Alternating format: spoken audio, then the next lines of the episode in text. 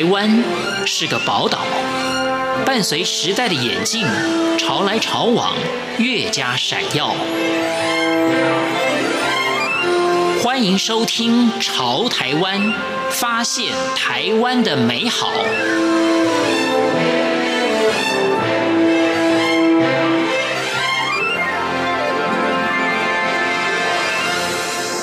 各位亲爱的听众朋友，您好，我是李正淳。不晓得您是不是还记得，我们曾经在节目当中介绍过台湾一个设计工作室，叫做绞丝绞丝。他们的设计或者说他们所画的主题相当的另类，那就是台湾的神像或者是妖怪。那当然，说到妖怪、神怪这样的主题，它不只是可以做平面图案的这种设计跟创作，其实在不同的艺术创作里面，它也可以有很好的发挥。今天在节目当中，我们要来介绍的就是一位以写神怪奇幻小说闻名的何敬尧，《妖怪民歌录》。里面呢，就是以妖怪作为主角，开展了相当有趣的故事，而且它还不只是一个平面的小说，它还跟桌游，它还跟音乐配合，简直就是一个多媒体的方向的开拓跟尝试。那我们先来听一首啊，为了这个小说所创作出来的歌曲《郎君梦》，稍后就来访问何静瑶。夜月春《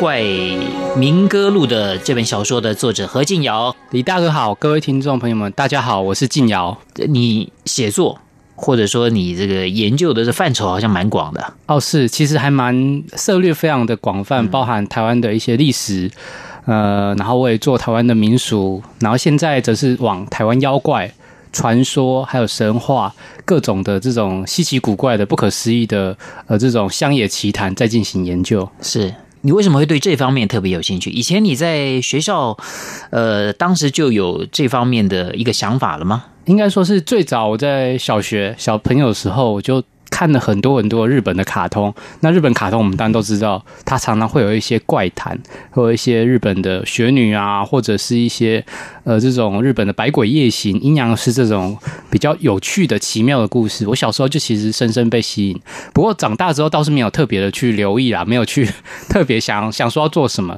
可是后来因缘际会。呃，我在做台湾的历史的研究的时候，我在写历台湾的历史小说的时候，我发现从传说、从神话或者是一些乡野故事入手，当做一个观点的话，会变得非常非常有趣。所以说，我就开始往这个方面去进行一些研究跟爬书。其实这本书我觉得还特别有意思的就是，它是一个很我们讲就是很浅白的小说，你的这个文字让人感觉很容易亲近。这是你刻意想要打造的一个风格，是不是？是的，没有错。其实我之前的著作的话，一些小说，如果说大家有读过的话，其实都还蛮艰深的，或者是用字都很古典。那我的第一本小说，我这是用台湾的清朝时代为背景，那一本小说其实也是蛮呃文雅一点的。那尤其是上一本著作，我写了一本书叫做《妖怪台湾》，主要是在。整理跟研究台湾三百年之间的呃一些乡野奇谈的一些文字资料，那那本书其实就比较的坚硬，比较硬一点。那所以说，今年我想要让这些资料有一个活化的可能性，转化蜕变的一个机会，所以我就刻意的把浅白的文字放进我这本小说里面，然后打造出一个比较偏向。少年冒险，然后也有一些青春，然后一些关于一些呃旅行的旅程的这样子一种奇幻的小说。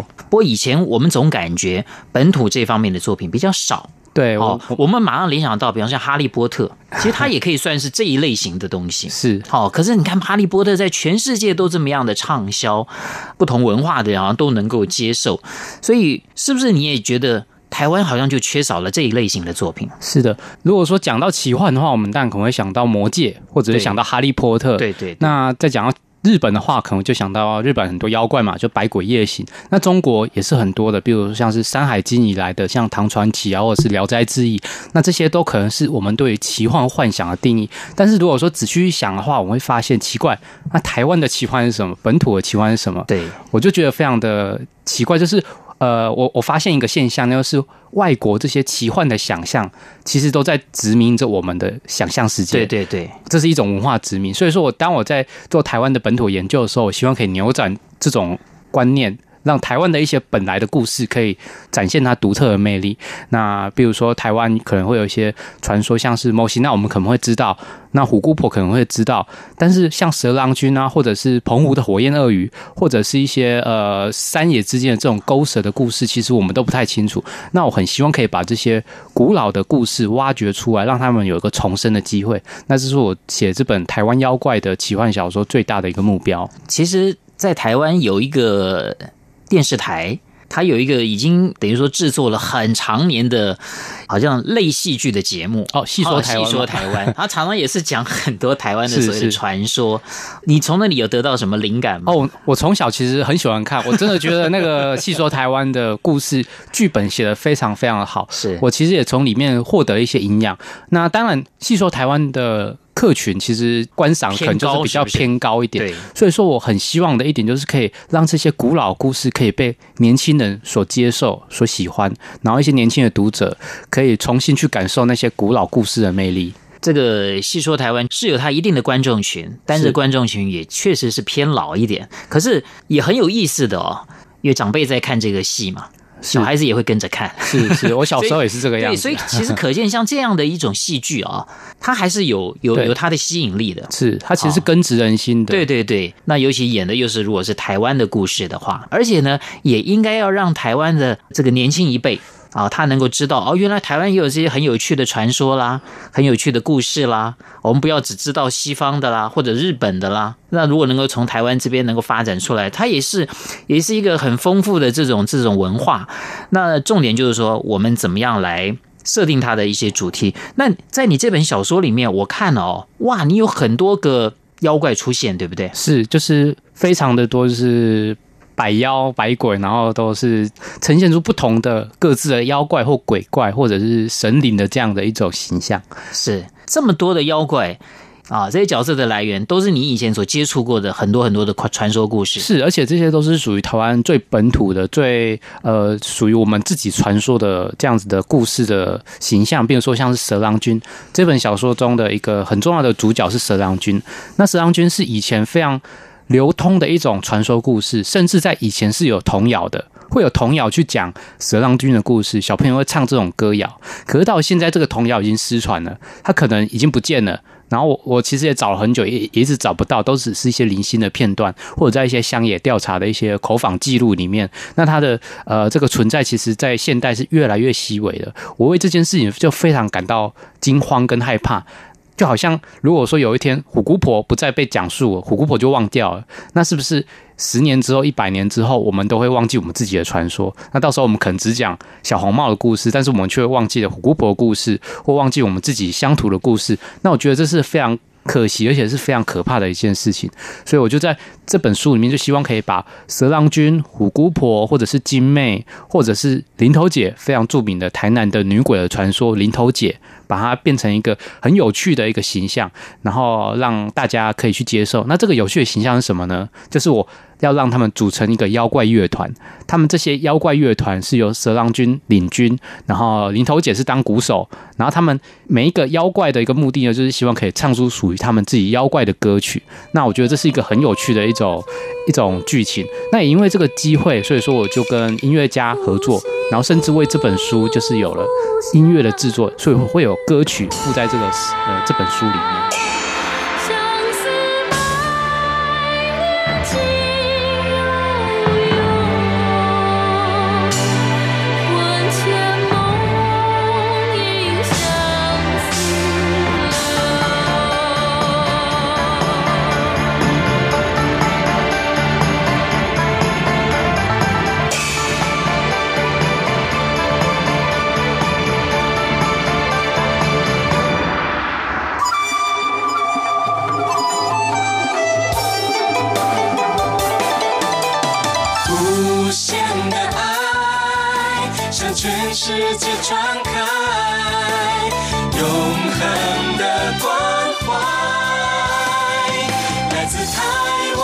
之音 RTI。那刚刚提到，就是说你在创作这个小说的时候呢，已经就是不单纯，也也许像你以前的作品，就只有纯文字。啊，只要你把文字写好了，这完全就就出自于你个人的一个一个理念就可以了。可是，当你也想要把音乐也要纳进来，当你可能未来可能还要发展成这个呃这种游戏的时候呢，创作就会要去做一点点配合了，是不是？这种这种跨界的这种合作，对你来讲也是一个蛮新鲜的尝试。非常有趣，而且是是新鲜的体验。我之前从来没有做过。我之前写作，不管是写散文、写小说，甚至是做一些乡野调查，其实都是自己来做啦。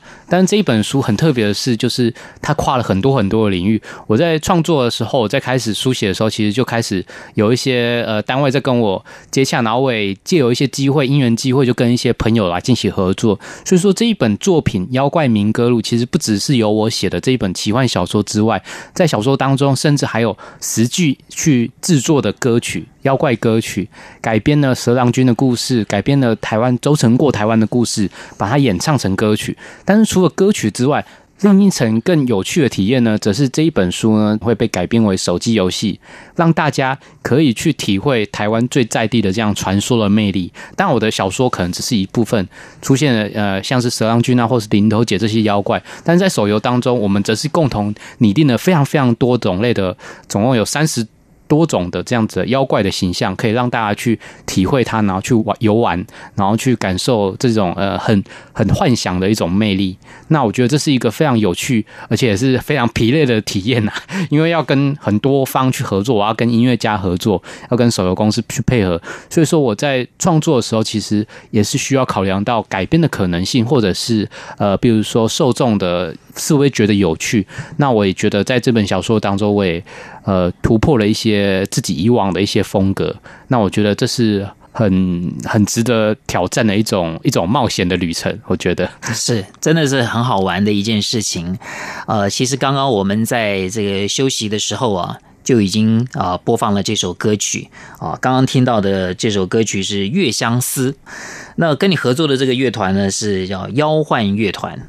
他这个乐团以前在还没跟你合作以前，做的就是这方面的歌曲吗？呃，其实，其实这个音乐制作者的那个老师呢，叫做邱胜阳，是邱老师。是，是那我在写了这个。小说呢，其实妖幻乐团是我在小说中所写的一个乐团的名称的，虽然说是我写，但是其实是我跟邱老师一起去拟定打造的一个乐打造的一个乐团，然后再由邱老师去寻找歌手，然后去寻找一些专门的一些呃乐器乐手，然后组成了这一个乐团，然后来演唱了《月相思》这首歌，还有呃一首歌是《郎君梦》，是蛇郎君的故事。那在这么优秀的作曲家老师合作呢，我觉得我也学到很多，比如说我也第一次。成为了作词 作词人，对作词人，然后并且就是把这种古老的妖怪故事，然后把它带到现代。像像我写的这个蛇郎君，以前是有童谣的，但它不见了，所以说我希望可以用歌曲的方式重新让它有一个崭新的一个出发。那周成过台湾呢，则是以前的一个呃台湾最有名的大道城的一个女鬼的故事，然后以前曾经是有念歌说唱艺术的，那。以前的一个版本呢，可能是比较古老、比较陈旧了，但是我也希望可以用新的形式，用乐团的形式。偶像歌手这样的形式，让他有一个现代的一个新的体验，就像是日本，我们可能都会讲 idol 嘛，偶像。那台湾的这些妖怪是不是也能够在舞台上面发光发热呢？我希望可以在这本小说还有这些歌曲里面传达这样的一个新的一个意思。那我们节目最后呢，就来听啊，刚刚谈到的这个妖幻乐团的另外一首歌《郎君梦》。好，那今天非常谢谢何金尧老师，谢谢你。呃，谢谢李大哥，谢谢听众朋友们。